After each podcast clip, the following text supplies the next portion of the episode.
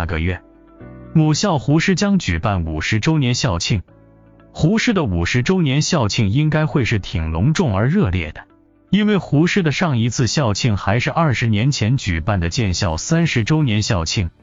胡师的四十周年校庆没有举办，因为当时正值胡师更名失败，全校师生皆深感惆怅而倍觉压抑，故而当年的校领导因胡师更名无果而觉得壮志未酬，好梦未圆。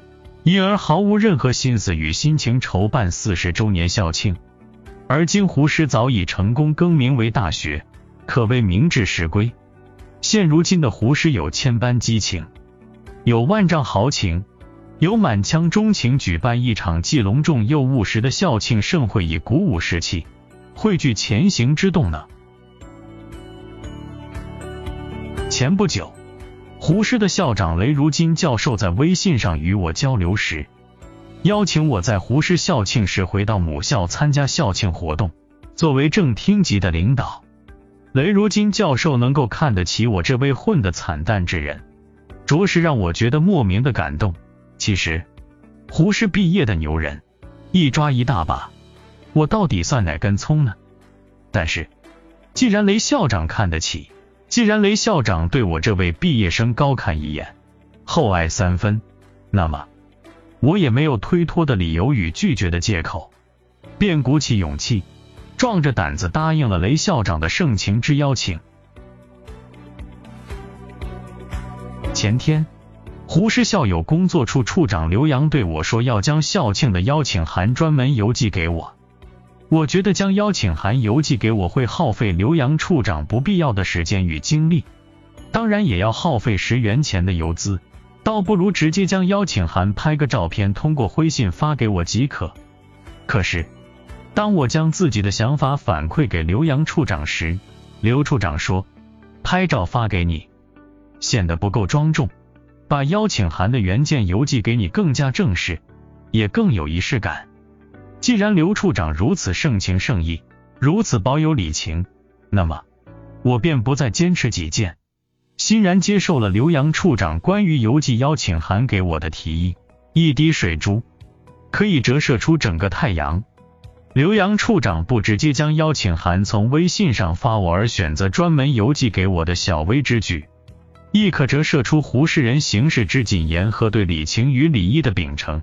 倘若刘洋处长将邀请函直接通过微信发给我，这是一种快捷；通过邮寄的方式传递给我，于我而言，这是一种庄重的礼仪，更是一种温暖的礼遇。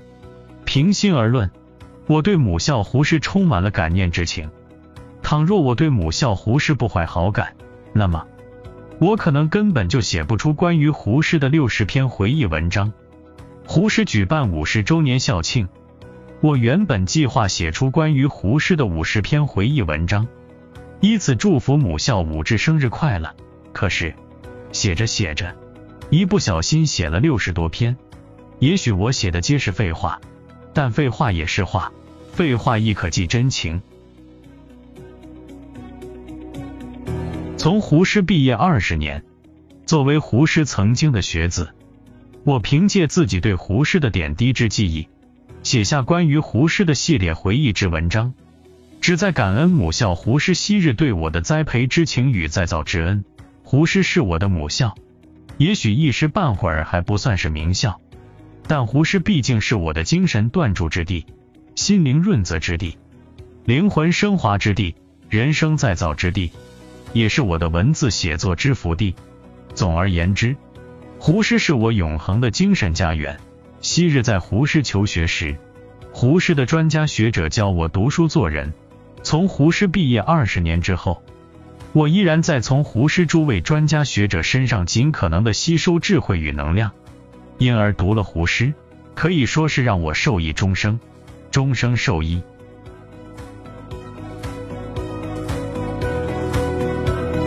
刘关波，胡适。我永恒的精神家园。分享完了。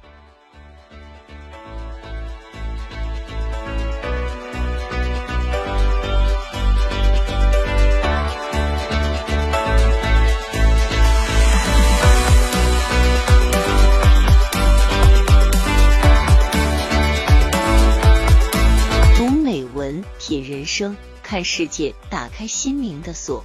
小伙伴们下期再见。